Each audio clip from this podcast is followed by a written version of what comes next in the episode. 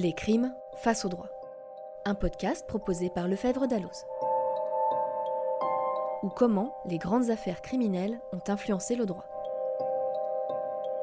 Concrètement, les atermoiements du législateur ont fait que, et puis euh, sans doute euh, d'autres euh, éléments, les difficultés rencontrées au sein de la brigade criminelle, et je ne m'extrais pas en, en, qualité de directeur d'enquête de toute responsabilité dans cette affaire, mais ça veut dire qu'en 1995, Guy Georges aurait été définitivement, selon la formule consacrée, mis hors d'état de nuire. Monsieur Tid, bonjour. Bonjour. Je suis euh, ravie, honorée de vous recevoir pour parler aujourd'hui de deux affaires, l'affaire Guy Georges et l'affaire Thierry Paulin. En réalité, quand je vous avais contacté, je vous avais proposé de travailler sur l'affaire Guy Georges, et puis c'est vous qui m'avez dit ça serait intéressant de mettre en parallèle euh, l'affaire Paulin parce qu'il y a une histoire commune au sujet des fichiers. Tout à fait, puisque les deux affaires se déroulent en gros à 10 ans d'intervalle. Thierry Paulin commence sa carrière criminelle euh, avec euh, un complice à l'époque, plus exactement un co-auteur, euh, Mathurin. ils vont tuer dans une première séquence une dizaine de personnes et encore autant pratiquement dans une seconde séquence où cette fois-ci Thierry Paulin va agir seul. Alors, où en est-on de l'identification par empreinte digitale à l'époque? On est au milieu de la décennie 1980.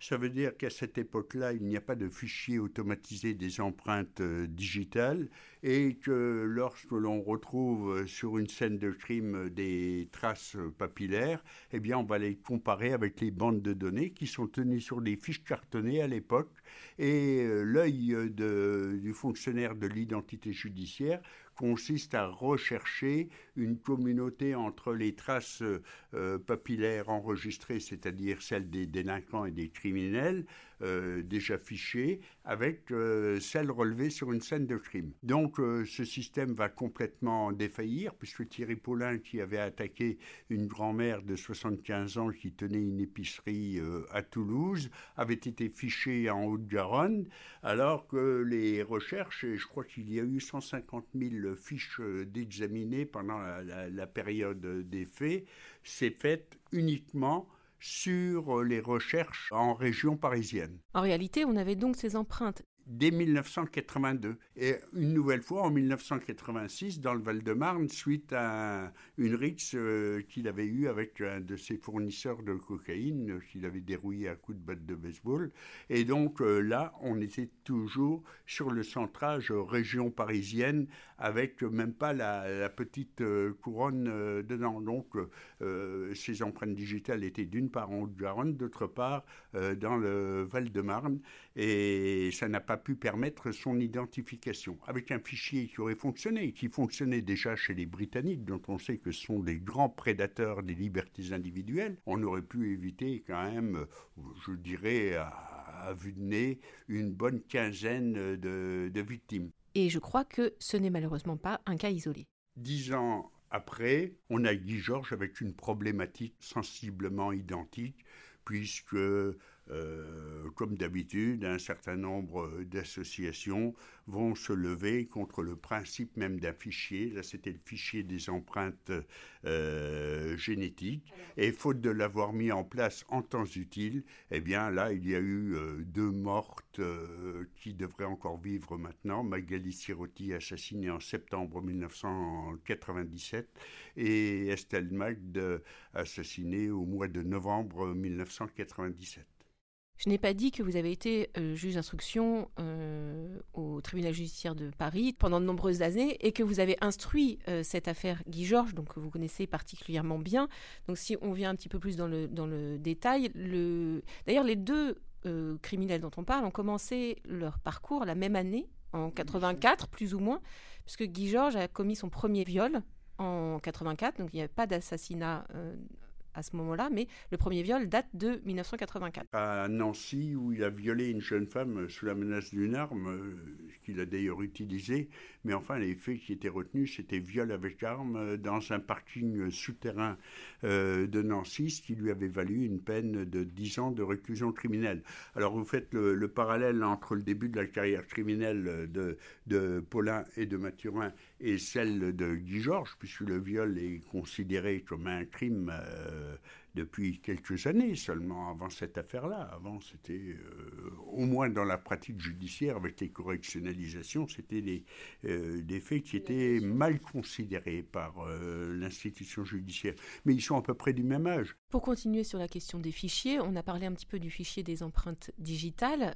si on arrive maintenant sur celui des empreintes génétiques, qui est donc lié à l'affaire Guy Georges, parce qu'il a il a grandement, euh, c'est une affaire qui a grandement aidé à faire éclore euh, la loi qui a permis la, création du FNAEG, Fichier national automatisé des empreintes génétiques. Entre 90 et 95, on a fait d'énormes progrès en matière de prélèvement et d'analyse des empreintes génétiques. Et c'est la période où Guy Georges a commis euh, ses premiers assassinats. Je crois que c'est sept qui lui seront euh, reprochés finalement. Il sera condamné en 2001 pour ces sept assassinats. Et donc à ce moment-là, ça a coïncidé avec ces progrès de la science les progrès de la science sont en général plus rapides et là ils ont même été foudroyants en, matière de, génétique moléculaire euh, ils ont été foudroyants, en tout cas beaucoup plus rapides que les progrès que je qualifierais de sociétaux. On en est resté au vieux débat, le fichier liberticide, regardez le fichier des juifs de Vichy, etc. Alors que c'était complètement invraisemblable de tenir un débat dans ces termes-là. Un fichier, par définition, peut toujours être dangereux. On sait ce dont les hommes sont capables, mais ce qu'il faut savoir, c'est ce qu'on met dans le fichier, pendant combien de temps on va le conserver, quel est le but poursuivi et quels sont euh, les éléments qui permettront la traçabilité de la consultation de ces fichiers et dernier élément, bien sûr, qui a le droit de les consulter. Donc on a perdu du temps, il y a eu les débats byzantins à l'Assemblée nationale, euh, la Ligue des droits de l'homme et d'autres associations du même type étaient vent debout. Je me souviens des débats que j'ai eus avec Henri Leclerc à, cette époque-là. Alors euh, l'affaire Guy Georges n'a fait que euh, parce qu'on y serait arrivé de toute façon à un moment ou à un autre, n'a fait qu'accélérer le mouvement. Mais quand on y regarde bien la loi d'Elisabeth Guigou du 18 juin 1998 qui euh, porte création du fichier génétique, il va falloir encore deux ans pour prendre les décrets d'application. Et puis, tel qu'il est conçu en 1998, ce fichier ne concerne que les délinquants sexuels. Alors, ça va du violeur à celui qui s'exhibe devant un couvent de, bonnes sœurs, ce qui n'est pas bien, évidemment, mais enfin bon, euh, euh, celui-là, on peut le mettre dans le fichier. Par contre, sur la loi de 98, ni les crimes de sang, ni le terrorisme, ni les infractions les plus graves ne sont prévus. Donc c'est un fichier qui est largement sous-exploitable et sous-exploité. Il faudra attendre l'automne 2001 pour que, à l'initiative du ministre de l'Intérieur Daniel Vaillant, on muscle un peu ce dispositif et on puisse y intégrer euh, les crimes de sang et le, terrorisme. Et puis, il faudra encore attendre euh, la loi, alors celle de 2001, ça devait être la loi sur la sécurité intérieure, puis il faudra encore attendre une loi de 2003, lorsque Nicolas Sarkozy sera ministre de l'Intérieur, pour qu'enfin ce fichier devienne véritablement opérationnel. Mais euh, on voit qu'il a fallu, après la loi qui a porté euh, création du fichier national euh, automatisé des empreintes génétiques, cinq ans pour que ça devienne véritablement exploitable et un, un, outil de, de, résolution d'un certain nombre d'affaires judiciaires, d'affaires pénales. Si vous voulez bien, on va faire un petit retour en arrière parce que euh, je voudrais qu'on parle du fameux profil SK1 pour Serial Killer 1 euh, et qui a une histoire un peu euh, particulière quand même. Donc on, avait prélevé des empreintes génétiques au début des années 90 sur plusieurs des scènes de crime de Guy Georges, mais on ne l'avait pas identifié. Et donc on avait appelé ce profil génétique, le rapprochement avait été fait, SK1. Pour resituer un peu le parcours de Guy Georges, le, premier crime pour lequel il sera condamné judiciairement, c'est l'assassinat de Pascal Escarfaille, une jeune femme qui est assassinée dans son studio de, euh, de Montparnasse eh bien euh, là, il y a des prélèvements qui sont effectués, mais à, l'époque, euh, la police n'est pas encore formée pour prélever dans de bonnes conditions, ni les médecins légistes d'ailleurs, euh, les, éléments qui permettraient d'établir un profil génétique. Le premier ADN euh, qui sera exploitable, ce sera celui qui sera relevé à partir des opérations nécroscopiques, vous voyez ce que je veux dire, euh, sur la, personne d'Agnès Tischkamp, qui a été assassinée en décembre 1994, euh, assassinée et violée. Ensuite, le deuxième profil génétique, ce sera celui prélevé des mégots de cigarettes euh, retrouvée dans le cendrier d'une victime survivante, Elisabeth Ortega, qui à la mi-juin 95, alors qu'elle est neutralisée par Guy Georges dans son appartement, arrivera à se défaire de ses liens, profitant d'un moment d'inattention du tueur, sautera par la fenêtre. Heureusement, elle, habitait au rez-de-chaussée et s'enfuira. Ça, ce sera le deuxième ADN. Et ça va s'appeler SK1 puisque pour être tueur en série, il faut euh, commettre trois crimes de sang ou au moins euh, à défaut de crimes consommés, de, crimes euh, tentés, eh bien, ce sera celui prélevé sur le corps d'Hélène Franking au, début du mois de juillet 1995. Et là, on aura une communauté d'ADN entre les prélèvements euh, biologiques euh, effectués sur le corps euh, d'Agnès et sur celui d'Hélène Franking et celui extrait des mégots de cigarettes laissés au domicile d'Elisabeth Ortega. Et on en aura encore un quatrième, ce sera chez Estelle Magde, parce que, outre les, prélèvements de, sperme, il va se blesser lors de son dernier crime et il m'expliquera par la suite, et d'ailleurs on constatera la cicatrice, qu'il a tourné la tête au moment où il lui donnait le, coup de grâce euh, au niveau des, carotides, et donc euh, il s'est planté son propre couteau dans la main. Et comme il avait abandonné son t-shirt maculé de sang mais qui était maculé également du sang de, la victime. Il a fallu faire des expertises qui, à l'époque, étaient très très compliquées, de dissocier les deux sangs avant de refaire des recherches ADN et on retrouvera l'ADN de celui qui avait été appelé par le docteur Pascal Escain, serial killer numéro 1, à partir de l'été 1995. Donc à ce moment-là, en 1995, on a au moins quatre affaires dans lesquelles on sait qu'on a le même profil génétique, 97, pour, la dernière, mais on ne peut pas identifier la personne faute de banques de données qui euh, répertorient euh, ces profils. Et donc à ce moment-là, vous allez euh, prendre des décisions pour essayer de parvenir à cette identification.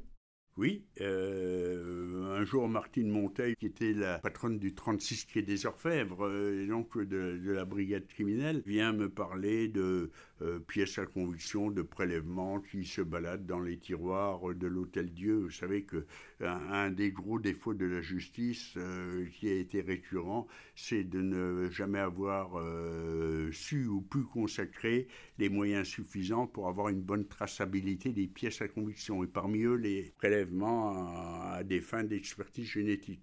Donc elle m'avait proposé d'aller saisir tout ça. Je ne voyais pas juridiquement comment j'allais faire. Et puis euh, j'ai eu une autre Et quelques jours après, j'ai rendu des ordonnances commettant comme expert tous les laboratoires qui faisaient de la génétique moléculaire à des fins judiciaires, qu'il s'agisse de laboratoires privés ou de laboratoires de police scientifique. Il y en a une demi-douzaine des laboratoires de police scientifique qui, comme leur nom l'indique, relèvent du ministère de l'Intérieur. Donc, euh, j'aurais demandé de faire des recherches euh, dans leurs fichiers pour savoir si ce profil génétique était déjà recensé quelque part. J'avais eu à l'époque l'énorme surprise de voir que ceux qui me refusaient de faire ce travail en me disant vous vous constituez un fichier génétique euh, dont la tenue n'est pas prévue par la loi et est-ce que vous avez demandé euh, l'avis de la Commission nationale informatique et liberté Le ton était forcément monté.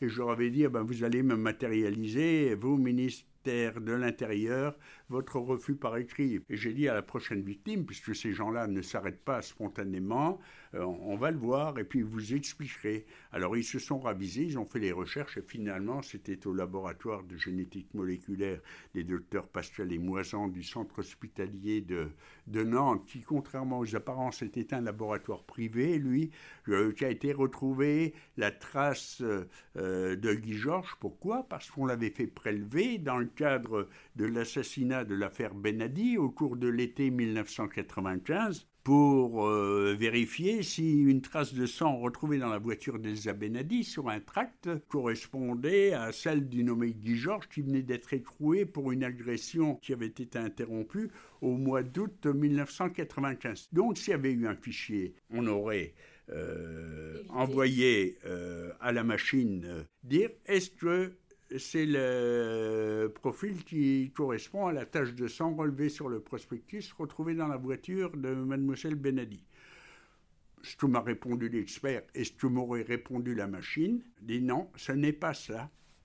Mais la machine aurait ajouté, par contre, ce profil génétique qui n'est pas celui correspondant à celui qui a laissé cette trace de sang, eh bien, on l'a déjà eu parce que c'est le même qu'on a retrouvé et établi à l'occasion des opérations d'autopsie de mademoiselle euh, de mademoiselle Franking et mademoiselle Ortega sur les mégots retrouvés dans le cendrier de cette dernière jeune femme, et c'était terminé. Il aurait été confondu. Je comprends. Il aurait été arrêté à ce moment-là. On sent d'ailleurs que c'est encore un petit peu difficile pour vous euh, de l'admettre aujourd'hui. Dans les faits, qu'est-ce qui a bloqué finalement? Concrètement les atermoiements du législateur ont fait que, et puis euh, sans doute euh, d'autres euh, éléments, les difficultés rencontrées au sein de la brigade criminelle, et je ne m'extrais pas en, en, qualité de directeur d'enquête de toute responsabilité dans cette affaire, mais ça veut dire qu'en 1995, Guy Georges aurait été définitivement, selon la formule consacrée, mis hors d'état de nuire, de la même façon que Thierry Paulin, en 1984, à la fin de l'année 1984, aurait été confondu euh, après recoupement des traces euh, digitales, après son troisième, au pire son quatrième euh, assassinat de, de, personnes âgées. Donc en 98, finalement, les résultats sont, sont, tombés. On a identifié Guy Georges. Le 24 euh, mars 1998, euh, le docteur Pascal euh, m'appelle et me dit bah, Ça y est, j'ai trouvé. Il me dit très précisément J'ai une bonne et j'ai une mauvaise nouvelle pour vous, monsieur le juge. Il dit par laquelle je commence? Je dis On va inverser la, la problématique habituelle, commencer par la bonne. Et il me dit, ah ben, ça y est, je viens d'identifier le tueur en série de l'Est parisien, autre dénomination qu'il avait à l'époque.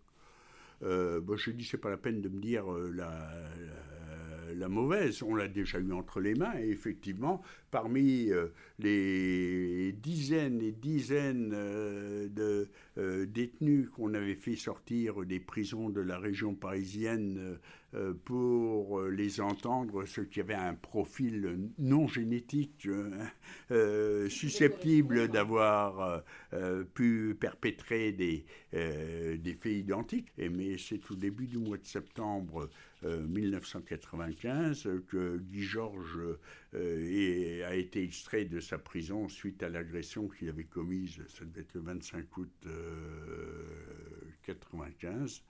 Euh, sur Madame Bakou, une jeune femme qui l'avait suivi dans son escalier. Heureusement pour cette jeune femme qui a ouvert la porte, toutes celles qui ont ouvert la porte de leur appartement ne sont jamais revenues, sauf euh, Mélanie Bakou, parce qu'elle avait une personne euh, son, compagnon qui était chez elle. Donc là, Georges a pris la fuite. Et là, on a fait bien sûr, à l'occasion de cette affaire-là, ce qu'on appelle une procédure rapide, une procédure de comparution immédiate, donc pas d'analyse psychologique, on ne prend pas le temps de véritablement réfléchir. Comme ça qu'on va le sortir au mois de septembre, euh, une fois qu'il a été condamné, au mois de septembre 1995. Pour bien comprendre, vous aviez donc fait extraire de prison tous les condamnés dont le profil pouvait correspondre à celui qu'on a appelé plus tard le tueur de l'Est parisien. Et Guy Georges avait été entendu dans ce cadre. Mais il faut dire que la période était particulière pour les enquêteurs et la justice. Ce qui s'est passé, c'est que le 25 juillet, il y a eu le premier attentat euh, contre le RER e Saint-Michel, des attentats perpétrés par les groupes islamiques armés euh, algériens sur le territoire. Donc il y a le début d'une campagne d'attentats et le préfet de police somme tous les policiers y compris ceux qui font partie euh, de la, brigade criminelle et qui travaillent sur le tueur en série, pour que soit mis un terme à cette campagne d'attentats. Ce qu'on parviendra à faire euh, euh, au mois d'octobre, mais il y en aura quand même eu un certain nombre d'autres. Les, les, flics, pour faire court, ils travaillaient la journée pour essayer de mettre hors d'état de nuire les terroristes qui ne s'arrêtent jamais spontanément non plus. Euh, de la même façon tueurs en série. Puis le soir ou pendant leur congé, eh ben, ils sortaient, euh, conformément à mes instructions, les individus qui pouvaient avoir le profil du criminel en série qu'on cherchait et qui à l'époque euh, n'étaient pas identifiés. Pour faire un petit parallèle avec le, le, premier épisode de notre série, quel regard vous portez aujourd'hui sur la création d'une juridiction spécialisée, d'un pôle spécialisé à Nanterre sur notamment les crimes sériels? Ce qu'il va falloir faire, et l'avocat des disparus de Lyon, euh, qui a beaucoup œuvré dans le domaine de la défense des, victimes des tueurs en série, euh, donc Didier Seban, a encore, euh, notamment dans, la préface qu'il a accepté de faire de, de, mon dernier bouquin, il a dit, mais il va falloir déjà qu'on accepte de ficher tous les ADN des cadavres euh, non identifiés qu'on retrouve par là, et également les ADN des personnes qui sont disparues. vous allez me dire comment on fait pour euh, trouver l'ADN de quelqu'un qui a disparu ah ben, En allant chercher à son domicile une brosse à cheveux, une brosse à dents, euh, et puis il y a les progrès de la génétique qui permettent d'établir un ADN par la technique dite de l'ADN de parentèle. Donc vous allez prélever euh, les parents, le père, la mère, euh, ou les frères, les sœurs, et avec ça, vous arrivez à déterminer l'ADN d'un disparu, à ce qu'on sorte enfin de ce brouillard. Mais ça, ce n'est toujours pas fait à l'heure actuelle. Donc, le pôle cold case qui s'occupe effectivement des tueurs en série, c'est un bien, c'est un progrès, mais ça ne suffit pas. Bien, vous m'offrez une conclusion en forme de piste de travail euh, pour la suite. Merci beaucoup de nous avoir répondu. C'était un plaisir de vous entendre, d'écouter euh, ces affaires. Merci de votre invitation. Le prochain podcast de notre série Les crimes face au droit sera consacré aux affaires Émile Louis et aux disparus de Pontcharra et à l'allongement des délais de prescription, ce qui nous refait un lien avec euh, l'affaire Guy Georges. C'était Les crimes face au droit, un podcast Lefebvre d'Alloz. Au son, Jérémy Martin et Angeline Doudou. Au montage, Angeline Doudou.